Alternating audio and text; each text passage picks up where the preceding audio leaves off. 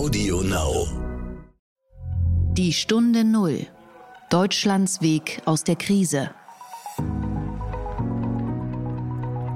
wenn man sich die ganzen langfristigen Grafiken anschaut, ähm, da ist dieses V eigentlich, naja, äh, ein kleiner Fliegendreck. Insbesondere gab es halt viele, äh, die in dieser Krise das Thema Aktien äh, erst so richtig entdeckt haben rückblickend kann man nur eins sagen, was kam historisch nach einem Allzeithoch an den Aktienmärkten?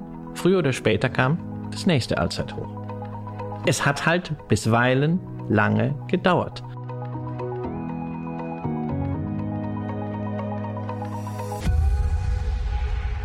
Hallo und herzlich willkommen zu einer neuen Folge von Die Stunde Null, dem Podcast für Deutschlands Weg aus der Krise und den Neustart.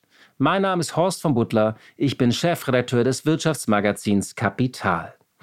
Heute geht es um eines unserer Kernthemen von Kapital und zwar um das Thema Aktien. Das gehört quasi zu unserer DNA. Die Aktienmärkte sind ja seit dem historischen Einbruch im Frühjahr wieder auf neuen Höchstständen, aber vielen ist angesichts der Rallye etwas mulmig zumute. An manchen Stellen war ja schon von der meistgehassten Rallye der Welt die Rede. Viele fragen sich, ob das mit rechten Dingen zugehen kann, dass einerseits da draußen eine historische Wirtschaftskrise tobt, die noch lange nicht vorbei ist, und andererseits die Kurse klettern, als sei die Hälfte der Menschheit schon geimpft. Was also tun? Darüber spreche ich heute mit einem Mann, der das Thema Aktien seit vielen Jahren verfolgt und schon einige Crash erlebt, durchlitten und überstanden hat. Und zwar mit Christian Röhl. Er ist Investor, Bestsellerautor, Keynote-Speaker und Vermögensverwalter wobei er vor allem sein eigenes Geld verwaltet und vermehrt und er betreibt die Plattform Dividendenadel. Kommen wir zum Werbepartner Ford.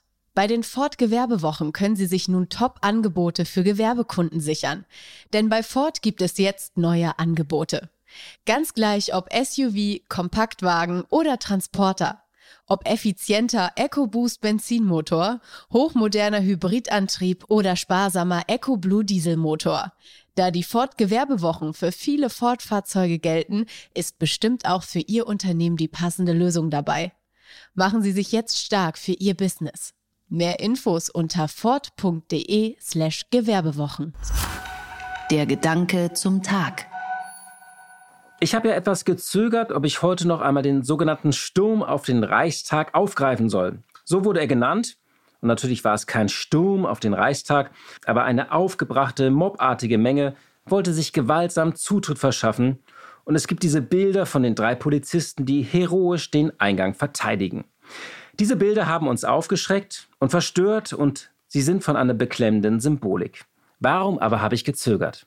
Aus zwei Gründen. Keine Frage, Proteste sind wichtig, Widerstand ist wichtig, Demonstrationen sind legitim und sollten immer möglich sein. Aber ich finde, wie auch bei früheren Krisen, dass hier eine viel zu amorphe, wirre, absurde Minderheit viel zu viel Aufmerksamkeit und damit Bedeutung bekommt. Wir reden hier doch nicht von einem organisierten und durchdachten Widerstand mit einem legitimen Anliegen, von einer Bewegung, die man ernst nehmen kann, die wirklich eine wichtige und durchdachte Agenda hat, sondern wir reden von einer absurden Ansammlung. Sogar das Wort bunter Haufen wäre ein viel zu großes Wort. Es ist eine verstörende und verstörte Menge wirrer Gestalten.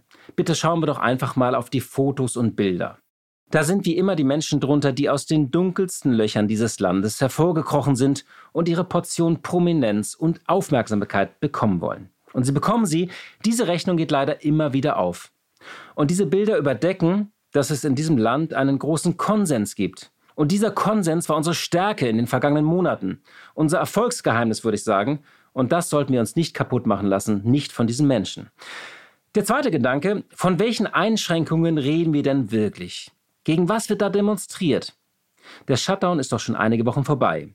Sicher, wir müssen etwa in U-Bahn und Bussen Masken tragen, es darf keine Großveranstaltungen geben und es gibt die Abstandspflicht. Nun muss ich persönlich bekennen, dass ich mich den meisten Menschen eh nicht näher als 1,5 Meter nähern will. Die Maske nun, die finde ich nervig, die ist oft anstrengend, doch angesichts einer historischen Pandemie, wo in vielen Teilen der Welt immer wieder ein Lockdown droht, finde ich sie akzeptabel. Wir reden hier doch von einer Güterabwägung. Ansonsten muss ich sagen, ich kann im Büro arbeiten. Ich sehe dort auch sehr viele andere Menschen in Bürohäuser gehen und dort arbeiten. Ich kann reisen. Diese Woche bin ich allein in Köln, Frankfurt und Ludwigshafen und ich sehe auch sehr viele andere Menschen, die inzwischen wieder reisen und arbeiten. Ich kann essen gehen, ich kann in Cafés gehen und ich sehe auch volle Cafés. Ja, es gibt Einschränkungen und Regeln, zum Beispiel beim Nachtleben und das ist alles hart. Aber ich finde, unser Leben ist doch schon wieder einigermaßen normal.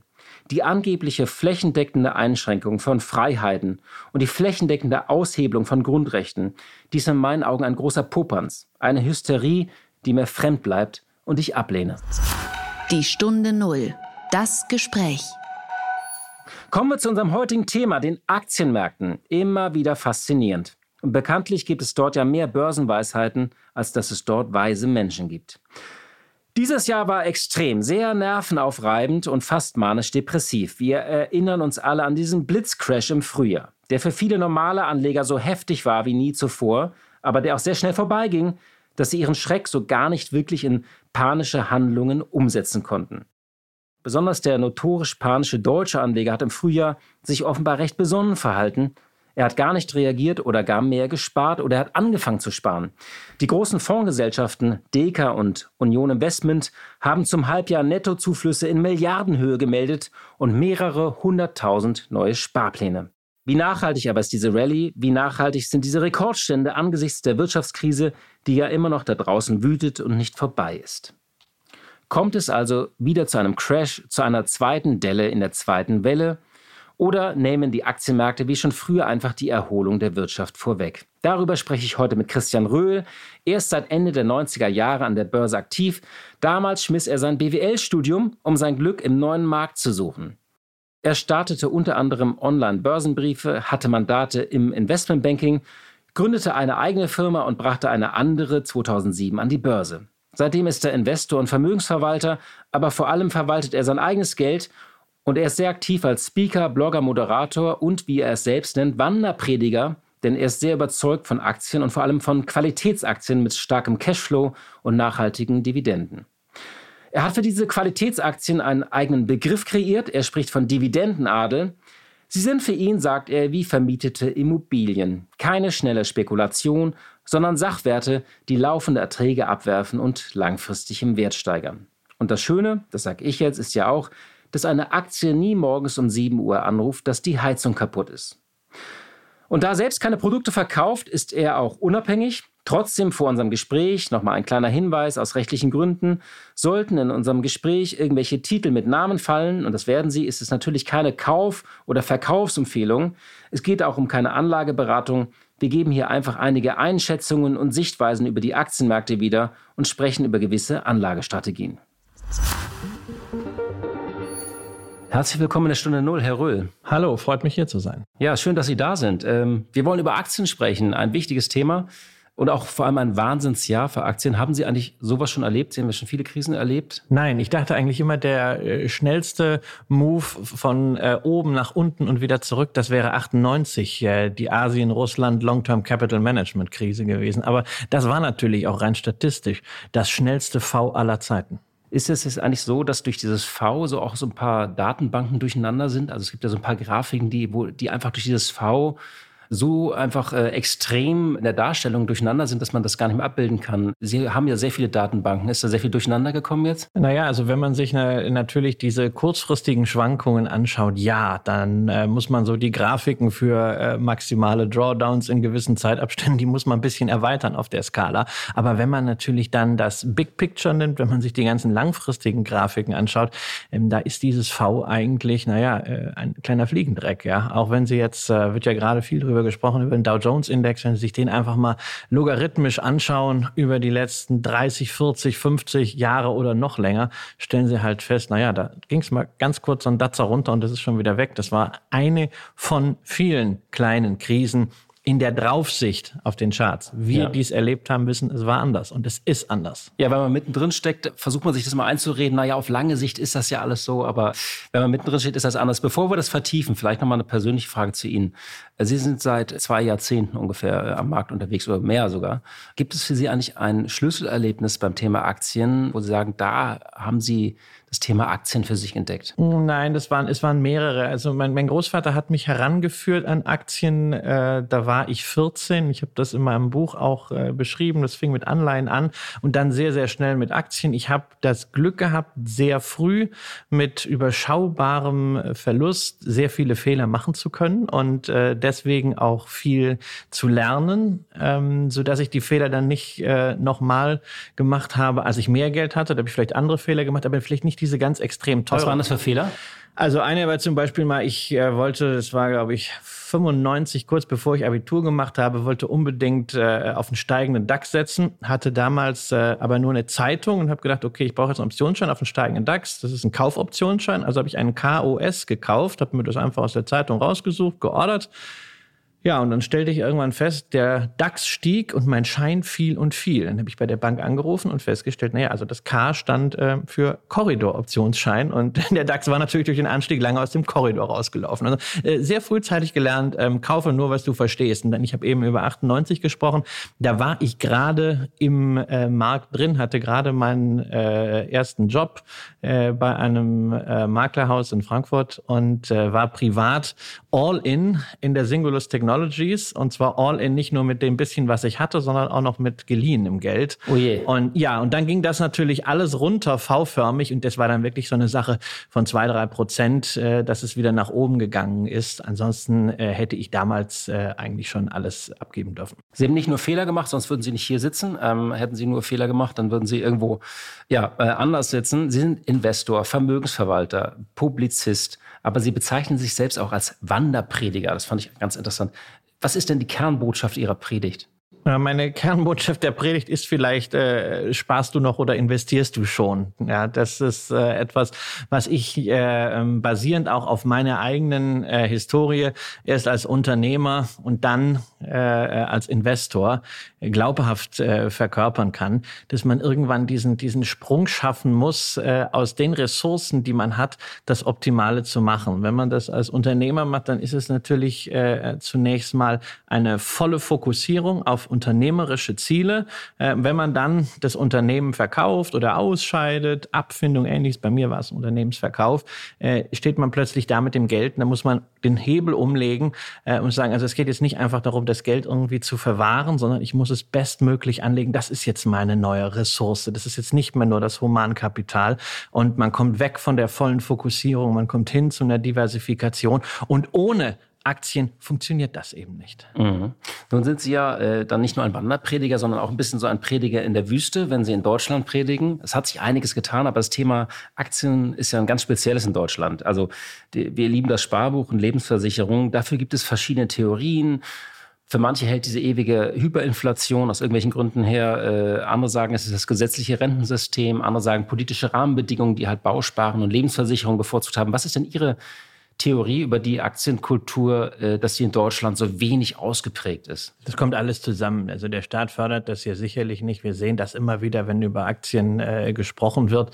Äh, das, das hat sofort dann irgendwie so ein äh, Müffeln. Äh, das erntet es in der Politik immer. Die Politik hat viel getan, um äh, Aktiensparern das Leben immer schwerer zu machen. Das sehen wir ja auch jetzt immer noch, bei, gerade mit, äh, mit steuerlichen Themen. Aber es kommt natürlich auch dazu, dass wir einmal einen Aktienboom hatten, der vom Staat induziert war, damals bei der Platzierung der Deutschen Telekom, dann kam der neue Markt dazu. Und das ist halt kulminiert in einer Art und Weise, dass letztendlich zwei Generationen für die Aktie zunächst mal verloren waren. Nämlich einerseits die Generation der damaligen Eltern und Großeltern, die das Geld verloren haben, ja, die beispielsweise Telekom dann zu 66,50 in der dritten Platzierung gekauft haben und am Ende dann da standen, äh, teilweise mit einstelligen Kursen. Und andererseits natürlich auch die Generation von deren Kindern, die dann gesehen haben, naja, Fadi hat erst damit äh, den neuen Geschirrspüler verdient und anschließend konnten wir nicht mehr in Urlaub fahren, äh, weil die Kohle nicht mehr da war. Äh, und das ist einfach ein Prozess, den wir über 20 Jahre durchlitten haben und wo wir jetzt plötzlich sehen, okay, da ist wieder Nachwuchs da. Gleichzeitig sind die Älteren sensibilisiert über Themen wie Inflation. Muss man natürlich auch immer richtig einordnen. Aber wir haben jetzt da eine neue Chance. Und der Wunsch ist natürlich, bitte, bitte, bitte, lasst uns das jetzt nicht versauen. Und da haben natürlich äh, Medien eine Verantwortung, da hat die Politik eine Verantwortung, da haben Banken und Broker eine Verantwortung, aber natürlich auch die Anleger, die gewisse Erfahrung haben. Das ist ja genau das, was ich äh, mache, dass ich versuche, Erfahrungen weiterzugeben. Wir unterbrechen nochmal für unseren Werbepartner Ford. Bei den Ford Gewerbewochen können Sie sich nun Top-Angebote für Gewerbekunden sichern. Denn bei Ford gibt es jetzt neue Angebote. Ganz gleich ob SUV, Kompaktwagen oder Transporter. Ob effizienter EcoBoost Benzinmotor, hochmoderner Hybridantrieb oder sparsamer EcoBlue Dieselmotor. Da die Ford Gewerbewochen für viele Ford-Fahrzeuge gelten, ist bestimmt auch für Ihr Unternehmen die passende Lösung dabei. Machen Sie sich jetzt stark für Ihr Business. Mehr Infos unter ford.de slash Gewerbewochen. Ja, das ist tatsächlich ganz interessant. Sie haben gesagt, die Deutschen haben sich im neuen Markt die Finger verbrannt. Viele haben sich dann nochmal in der Lehman-Krise die Finger verbrannt oder sind dann zu Höchstständen nochmal reingegangen. Jetzt war es offenbar so, dass viele deutsche Anleger sehr besonnen reagiert haben, also dass sie nichts gemacht haben. Viele haben sogar Sparpläne eröffnet. Also DK und Union haben gemeldet, die mehrere hunderttausende neue Sparpläne seit Jahresbeginn. Kann es sein, dass in dieser Krise sich doch etwas tut in der Aktienkultur, ausgerechnet jetzt in diesem historischen Crash, dass, dass die Deutschen viel klüger waren als sonst? Ja, sie, sie waren zumindest äh, dieses Mal besonnener als sonst äh, in, in der Masse. In, insbesondere gab es halt viele, äh, die in dieser Krise das Thema Aktien äh, erst so richtig entdeckt haben. Es lag vielleicht auch daran, dass der ein oder andere plötzlich ein bisschen Zeit hatte, sich mit Themen zu beschäftigen während des Lockdowns. Es war vieles heruntergefahren. Ähm, es gab dann natürlich auch günstige Angebote, diese ganzen Neo-Broker äh, drumherum. Es gab viele Angebote in den neuen Medien, sowohl von Medien, Medien als auch von, wie nennt man sie, Influencern, ähm, also dass Leute plötzlich sagten, okay, ich beschäftige mich mal damit, ich versuche es mal. Dann haben sie ein bisschen was gemacht und das hat äh, natürlich dann auch genau in dieses V hinein hervorragend funktioniert. Gleichzeitig darf man aber auch nicht vergessen, also es hat natürlich auch, als wir diese Krise hatten, als der Markt innerhalb von wenigen Wochen 30, 35 Prozent abgegeben hat, manche Aktien viel stärker runtergegangen sind. Es hat viele gegeben, die Angst hatten. Also ich habe beispielsweise. Haben Sie Angst? Nein, ich hatte, äh, ich hatte keine Angst. Ich habe das äh, verfolgt ähm, und ähm, habe es für mich so als als Studienobjekt quasi gesehen. Aber ich habe eine ausreichend breite Vermögensstreuung, äh, dass ich sage, okay, das das ist eines der Szenarien, mit denen ich immer rechnen muss. Ich muss nicht damit rechnen, dass ein Virus kommt, aber ich muss jederzeit mit einem solchen Einbruch rechnen dass er so schnell kam und dass es sich so schnell erholt hat, das hat mich natürlich wahnsinnig überrascht. Aber äh, das ist ja genau das, was man in der Vermögensverwaltung machen sollte, fürs eigene Vermögen schauen, okay, ähm, stelle ich mich so auf, dass alle halbwegs denkbaren Szenarien so weit abgedeckt sind, dass ich vielleicht nicht in jedem Szenario super reich werde, aber dass ich zumindest sagen kann, in keinem der Szenarien werde ich komplett arm. Mhm. Sie haben eben gesagt, äh, Sie wollten ein Beispiel nennen, zum Beispiel aus Ihrer Community. Was für Gespräche haben Sie damals geführt? Haben die Leute, wo Sie Ihre Vorträge halten, auch angerufen? Also ja, ja. Also ich hatte, ich hatte das wirklich äh, äh mal äh, eine, äh, eine, eine Dame wirklich extrem tough im, im Geschäftsleben stehen, Führungskraft. Wir hatten uns mal auf einem Event kennengelernt, Visitenkarten getauscht und sie hatte dann so bei LinkedIn verfolgt, was ich so, äh, was ich so schreibe. Und plötzlich sehe ich morgens vor sieben, ja, wie ich also gerade mit meinem Sohn einen Lego-Turm aufbaute, also ja und früher Frühaufsteher, so wie ich, äh, sehe ich ihre Nummer im Handy und sie sagt, Herr Röth, ich habe Angst. Ja, ich habe Aktien gekauft kurz vor dieser Krise. Äh, ähm, und was ist jetzt? Was ist Das ist ja meine Altersvorsorge. So und dann ging es einfach darum, dass man mal eine mal eine Bestandsaufnahme macht. Was sind es für Aktien? Kam dann raus. Das sind diese ganzen Technologie-Plattform-Aktien, wo die Dame sich auch wirklich mit auskennt. Es, und dann ist die Frage, was ist denn noch? Wie hoch ist denn der Anteil? Ja, wie viel vom Vermögen ist da drin? Was hat man denn zusätzlich auch an an Ansprüchen? Ja, beispielsweise betriebliche Altersvorsorge und so. Und plötzlich schrumpfte das zusammen von ich habe riesig Angst, dass ich mein ganzes Vermögen verliere, zu einem relativ kleinen, entspannten Teil, mit dem sie das eigentlich gut durchstehen konnte. Also das sind Gespräche, die man dann in dieser Situation führt, die haben nichts zu tun mit der Bewertung von Aktien oder sowas, sondern da geht es rein um das, wie wir Risiko empfinden. Ich mag dieses Wort Mindset nicht, aber das ist einfach die gedankliche Annäherung an Aktien und an das ganze Thema, wie verwalte ich mein eigenes Vermögen, was bedeutet mir dieses Geld. Und das ist viel, viel, viel entscheidender als am Ende die Letztinstanz instanzliche Frage, äh, kaufe ich jetzt Apple oder kaufe ich Amazon? Mhm. Oder die berühmte alte Regel, ich weiß gar nicht, von wem sie kommt, man sollte als Investor als erstes in den Spiegel schauen und nicht in sein Depot und zu gucken, was für ein Typ man ist, nicht? Ähm, in einem Crash oder wie man sich verhält, damit man seine eigene sein eigenes Wesen auch erforscht, so ein bisschen. Ne? Ja, ja, also man sollte sehr viel über sich reflektieren. Wer Tagebuch schreibt, ähm, der hat da wirklich einen Vorteil, weil er seine Empfindungen aufschreibt. Ähm, ich bin jetzt kein Tagebuchschreiber, aber wenn ich mir irgendwas an den Märkten anschaue, schreibe ich das immer in dasselbe Notizbuch. Und ich kann natürlich dann irgendwie reingucken, okay, woran habe ich dann, äh, woran habe ich damals, ich mache auch kein Datum dazu, aber man kann das ja so ungefähr dann, äh, dann einordnen. Und das hilft natürlich. Und wer das selber nicht machen will, aber ähm, mit einem Berater zusammenarbeitet, egal ob es Vermögensverwalter oder Berater in der Sparkasse, der erkennt da auch, ähm, dass der Berater eigentlich vielleicht einen ganz anderen Wert hat als das, was man normalerweise meint. Der Berater, der weiß auch nicht, wie die Aktien laufen. Der weiß auch nicht, geht's rauf oder geht's runter. Die weiß keiner. Nein, aber das ist ja häufig so, dass man sagt, der hätte mir das immer sagen müssen. Nein, das, der, ein guter Berater ist nicht nur ein Experte für den Aktienmarkt, der hat ein Grundwissen, aber vor allen Dingen ist er ein Experte für den Kunden.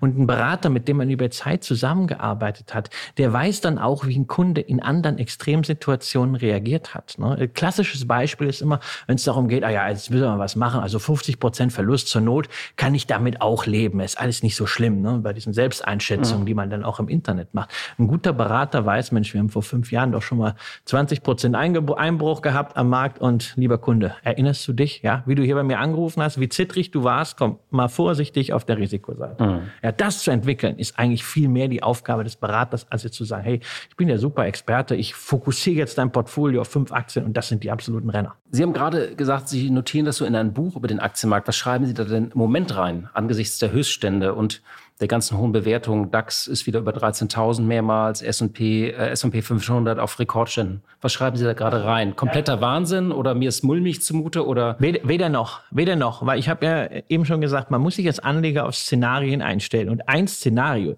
Natürlich, für einen Aktieninvestor das Szenario, was wir uns alle wünschen, ist das Szenario, dass die Aktienmärkte steigen. Das ist doch, ist doch eine tolle Sache. Folglich äh, bin ich dabei, natürlich nicht mit 100 Prozent meines Vermögens, weil ich spiele eben nicht all in. Das ist kein, das ist kein Gambling, aber in einer Form, die mich das Ganze äh, mit einem fröhlichen äh, Lachen verfolgen lässt. Äh, ich, ich bekomme äh, Dividenden. Man schneidet an der einen oder anderen Position vielleicht mal ein bisschen was ab, die man mal günstig abgegriffen hat.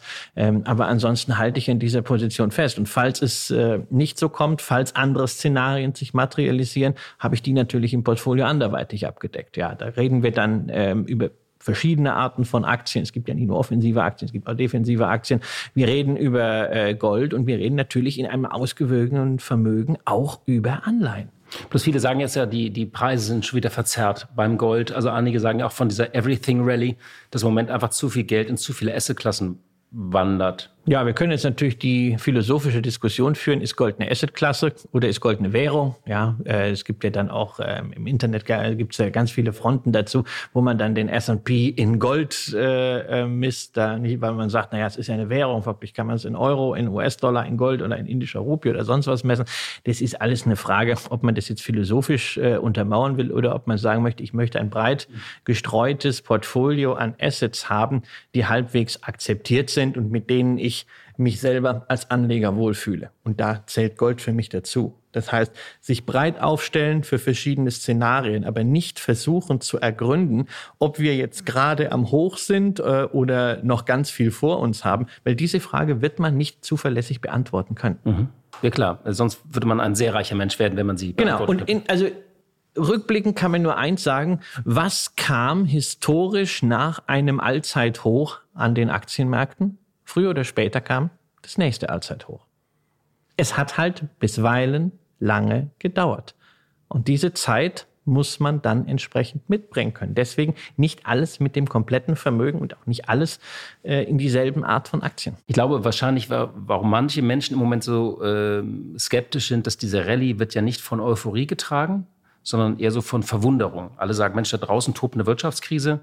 Wir suchen immer noch nach einem Impfstoff, sind kurz vor zweiter Welle und die Aktienmärkte tun so, als ob irgendwie alles schon vorbei ist. Ja, aber wollen wir auch mal vorsichtig sein und nicht immer sagen, die Aktienmärkte, sondern wir sehen natürlich, äh, dass diese Aufwärtsbewegung, die wir in den Indizes registrieren, vor allen Dingen getragen wird von Hightech-Werten. Und volumenstark sind das einfach die großen Mega-Plattformen Microsoft, Apple, Amazon, Facebook, Google und dann natürlich so ein paar Hightech-Profiteure und dann Shooting-Stars wie Nvidia oder, äh, oder Tesla. Das sind sehr, sehr wenige Aktien, die wirklich da den Markt in der Wahrnehmung auch getrieben haben. Die sind natürlich entsprechend hoch kapitalisiert. Wir sehen generell, diese Megacaps, die werden als resilient, als krisenfest angesehen. Aber wir haben natürlich nach wie vor die Situation, dass viele mittlere und kleinere Unternehmen an der Börse schlecht laufen und natürlich auch Großunternehmen äh, sehr häufig in Frage gestellt werden. Äh, Lufthansa oder TUI.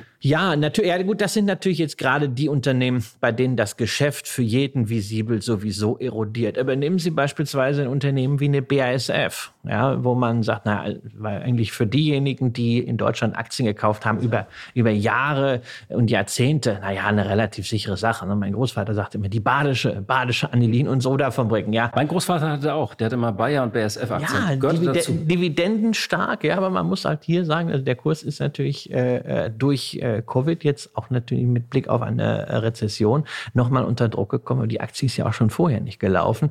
Ähnlich wie das gesamte Unternehmen sich ja wirklich schwer getan hat, auch in den letzten zehn Jahren. Wir haben einen Wirtschaftsboom gehabt, weltweit und einer der größten, in vielen Bereichen der größte Chemiekonzern der Welt hat es nicht geschafft, über diese Phase nachhaltig den Ertrag zu steigern. Und äh, das war natürlich an der Börse auch bekannt. Insofern sehen wir auch bei solchen Unternehmen, dass Trends, die vorher schon bestanden, einfach jetzt sich nochmal verschärft haben. Das gilt nach oben für die Technologiebranche und das gilt nach unten für all das, was schon vorher nicht richtig funktioniert hat. Aber ist rechtfertigt das ein, ein Wert von zwei Billionen für ein Unternehmen wie Apple? Das ähm, ist die Frage, der Wert wird bezahlt. Und insofern muss ich mir nicht die Frage stellen, ob es, äh, ob es das rechtfertigt. Äh, es ist der Preis, der gezahlt wird. Und wir müssen natürlich auch sehen, wir leben in der Zeit des gigantischsten monetären Experiments. Wir haben doch immer äh, früher gelernt, also äh, man diskontiert äh, die zukünftigen Cashflows ab, um den fairen Wert eines Unternehmens zu berechnen. Und da hat war immer eine Komponente der risikofreie Zins. Nicht? Den haben wir ja früher vor, äh, vor 20 Jahren 25 Jahren 5, 6, 7 Prozent haben wir da angerechnet, weil wir also zehnjährige Staatsanleihe. So, was haben wir denn jetzt? Was machen wir denn jetzt mit dem risikofreien Zins? Wir haben keinen risikofreien Zins mehr, sondern wir haben zinsloses Risiko. Das heißt, diese ganzen Bewertungsmodelle funktionieren da gar nicht mehr. Und äh, wir, wir tappen da einfach jetzt so im Dunkeln, äh, weshalb ich persönlich für mich entschieden habe, okay, ich bin mit einem gewissen Teil meines Vermögens einfach in Aktien long. Bei einer Apple bin ich auch nicht erst seit heute long. Ähm, und äh, dieses Risiko kann ich dann auch vertragen. Dazu kommt ja auch eines, Apple sowie die anderen Megaplattformen werfen gigantische Cashflows ab äh, und tun natürlich auch einiges dafür, dieses Geld wieder unter die Anleger zu bringen. Apple ja gleich zweifach. Einerseits mit immensen Aktienrückkäufen, andererseits aber auch, indem man eine Dividende zahlt. Beziehung, bezogen auf den heutigen Kurs ist die, diese Dividende ein Pups von 0, irgendwas. Aber für diejenigen Anleger, die vor fünf Jahren schon gekauft haben, ist das eine sehr, sehr entspannte Rendite. Ähm, die Dividende steigt ja auch. Äh, und das nimmt dann auch so ein bisschen den Druck aus diesem Kurs. Mhm. Interessant. Sie sind ein großer Verfechter von Aktien mit starken Dividenden. Sie haben ja auch diesen schönen Begriff Dividendenadel für Ihre Plattform geprägt. Nun gibt es ja eine große Diskussion, dass viele alte ähm, oder traditionelle Titel mit starken Dividenden, BSF haben Sie genannt, dass das vorbei ist. Also es gehört den Wachstumsaktien, also sozusagen der Markt.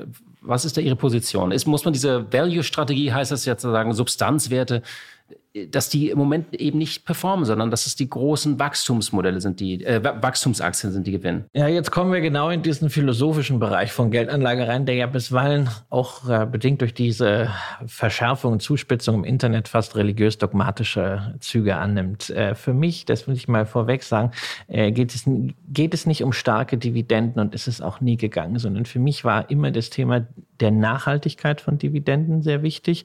Wichtig, dass die Dividende erwirtschaftet wird und dass die Dividende steigt. Ja, das heißt also Unternehmen, äh, die so anämisch vielleicht noch irgendwie sich so gerade die Dividende leisten können, ähm, nur um eine Shareholder Value Illusion aufrechtzuerhalten, während der Gewinn, der Free Cashflow, das aber schon lange nicht mehr hergibt. Bestes Beispiel, äh, Royal Dutch Shell, die ja dann die Dividende jetzt auch zum ersten Mal nach dem Zweiten Weltkrieg gekürzt haben. Solche Unternehmen waren für mich eh nie interessant, sondern für mich war das letzte Kriterium, ich habe das auch in meinem Buch immer geschrieben, immer schon, letztinstanzlich ist es das Dividendenwachstum. Und insofern, äh, Dividende und Wachstum schließt sich nicht aus. Ja, die beiden wertvollsten Unternehmen der Welt, Wachstumsunternehmen eben par excellence, stark gestiegen, sind seit langer Zeit Dividendenzahler, nämlich Apple und Microsoft. Halt keine Dividendenzahler mit einer Dividende von fünf Prozent pro Jahr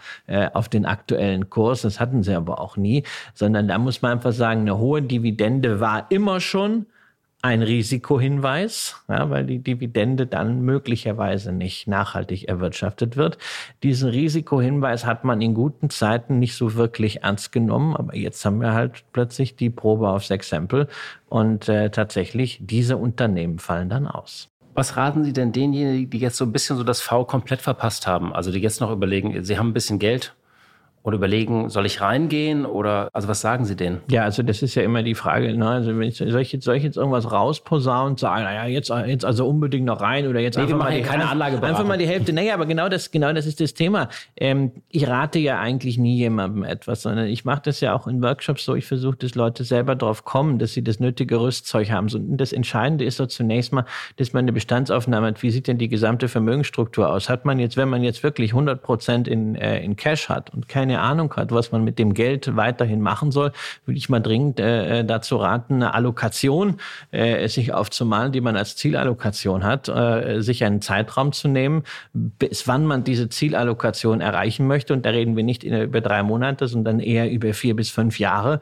Äh, und dann das äh, in Tranchen entweder oder komplett jetzt anzusparen. Ähm, und äh, die, diese Frage, soll ich jetzt noch rein oder nicht, die ist so dramatisch verkürzt und man kann sie nicht anhand einer, äh, äh, einer, einer einzigen Frage so äh, beantworten. Man muss, es muss jeder für sich wissen, wo ist, sein, wo ist seine Situation. Wenn jemand jetzt sagt, ich möchte jetzt gerne mal anfangen, mit Aktien, um es einfach auch mal, um mich dieser, dieser ganzen Geschichte anzunähern, dann würde ich immer empfehlen, Depot bei einem günstigen Broker aufzumachen und entweder mal einen Sparplan auf einen ETF oder mal Sparplan auf ein paar ausgewählte Aktien anzufangen, damit man einfach mal damit warm wird. Damit man auch merkt, wie Werte schwanken können und dass es hochgeht. Und genau, und wie, und wie man überhaupt da, äh, darauf reagiert. Herr Röhl, was raten Sie denn so Leuten, die jetzt so 20 bis 30 sind und überlegen, ich, welche Aktie soll ich mir kaufen? Was ist da so Ihr, Ihr Einsteigerrat? Gerade zwischen 20 und 30, das ist die Zeit, wo man im Berufsleben richtig Gas geben muss. Da legt man die Basis für die Cashflows, die man das ganze Erwerbsleben überkriegt und daraus kann man dann genug investieren. Deshalb nicht allzu viel Zeit verdödeln, damit, dass man jetzt eine Order für 1000 Euro in irgendeiner Aktie vor und zurück analysiert, sondern Kohle in ETF, Zeit, investieren in die Optimierung des Humankapitals, sprich Persönlichkeitsoptimierung, Bildung und irgendwann dann das Wissen, das man sowieso hat, wenn mal ein bisschen mehr Geld da ist und ein bisschen mehr Zeit entsprechend. Also eigentlich nicht zu viel Zeit mit äh, Aktien verplempern sozusagen. Nein, also man kann sich ja durchaus ein paar Aktien dahinlegen, dass man, dass man die verfolgt, dass man mit dabei ist, aber nicht fünf, sechs, sieben Stunden in der Woche Aktien analysieren, wenn man nur 10.000 Euro Vermögen hat. Dann lieber den Fokus voll darauf setzen, dass man mehr Geld verdient. Und das ist eben einfacher, wenn man im Job Gas gibt und in der Ausbildung. Zum Schluss vielleicht noch die Frage, unsere Zeit ist schon vorbei. Aktien sollte man einerseits immer ganz mit kühlem Kopf analysieren, andererseits sind es ja auch immer emotionale Sachen. Gibt es irgendeine Aktie, wo sie um diese ewig schon rumschleichen oder wo sie sagen, das ist meine Lieblingsaktie oder irgendwie, oder ich habe ein irrationales Verhältnis dazu? Nein, also ich habe kein irrationales Verhältnis zu Aktien. Ähm, Aktien, ich schleiche auch nicht um Aktien rum. Wenn ich der Meinung bin, ich möchte, ich möchte eine Aktie haben, äh, dann kaufe ich sie. Und ich habe dafür in meinem äh, in meiner Gesamtvermögensallokation ein, ein kleines, äh, ich nenne das mal Sondervermögen. Ich habe das früher mal Spaßdepot genannt, äh, habe das dann nach Hinweisen aus meiner Community nach dem Motto sehr berechtigt mit Geld spielt man nicht, äh, umgetauft in Venture äh, Depot. Da sind dann alle Sachen drin, die ich so irgendwie cool finde, die aber nicht in mein klassisches Beuteschema äh, passen von Unternehmen halt mit äh, ähm, etablierten Cashflows, am besten mit Dividenden, mit steigenden Umsätzen. Also alles, was ich irgendwie ganz cool finde. Da sind dann solche Sachen natürlich auch drin, wie eine Fitbit zum Beispiel. Ja, fand ich mal großartig, ist ja dann jetzt äh, übernommen worden. Äh, ich fand auch eine GoPro äh, äh, total cool. Ja, ein super Produkt. Ja, die Aktie ist halt für den Ofen. Aber es sind halt auch dann in, in kleinsten Dosen sowas drin wie eine, äh, wie eine Tesla oder ähm, wie eine HelloFresh. Und das profitiert am Ende dann einfach davon, äh, dass man sagen kann, eine Aktie kann im schlimmsten Fall eben nur 100 Prozent verlieren, aber um ein Vielfaches steigen. Und wenn man dann mal äh, den einen oder anderen wirklichen Volltreffer da drin hat, kann man sich dann auch solche Flops äh, ganz gut leisten. Der Tesla ist ja ganz interessant. Das vielleicht ist meine allerletzte Frage. Haben Sie die Tesla-Aktie noch oder sagen Sie, angesichts der Bewertung verkaufe ich Nein, ich habe sie, äh, ich habe sie immer noch. Ich habe die Hälfte äh, ähm, viel zu früh natürlich äh, rausgenommen, äh, so dass ich kein kein Geld mehr äh, drin habe. Ähnlich auch bei äh, bei HelloFresh, ja. Aber ähm, das lasse ich jetzt einfach mal laufen. Das ist das Schöne. Ich muss nicht diesen religiösen, äh, äh diese religiöse Diskussion führen. Äh, ist ist Tesla jetzt wirklich die neue Plattform, die fünf Billionen wert sein kann, oder äh, ist es am Ende, äh, wie manche im Internet behaupten, Wirecard 2.0? Es ist, ist mir völlig egal. Ich kann einfach aus einer extrem entspannten Position sagen, das ist nicht mein Beuteschema, es ist für mich überhaupt nicht wichtig. Ich freue mich einfach daran, dass da ein Typ ist, der so richtig gelebte Disruption ist, der völlig einen an der Waffel hat, aber das muss man wahrscheinlich äh, genauso sein, um ein solches Unternehmen und was alles noch drumherum ist, auch erschaffen zu können. Herr Röhl, vielen Dank für diese Einblicke in Ihr, in Ihr Depot und Ihre Vermögenstipps. Danke, dass Sie hier waren. War mir ein Vergnügen. Vielen Dank.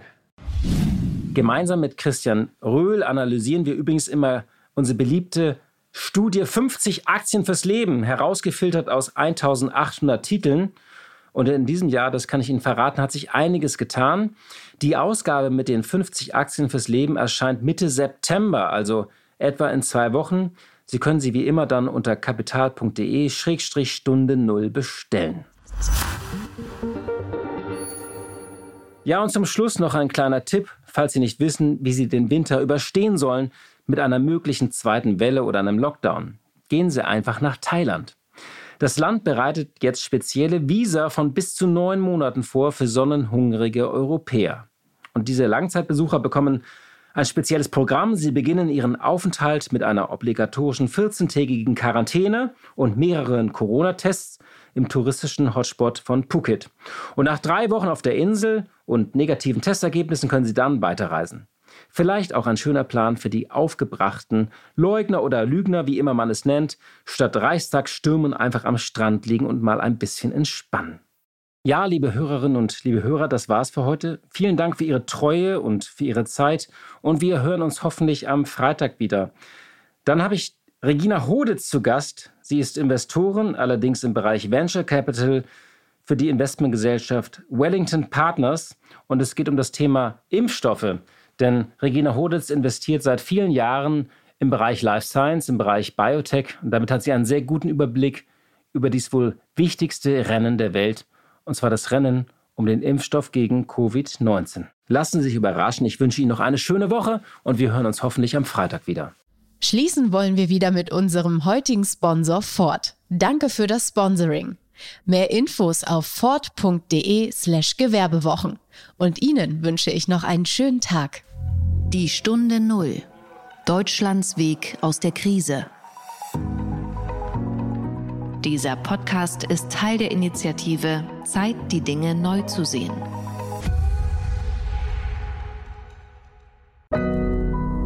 Audio Now.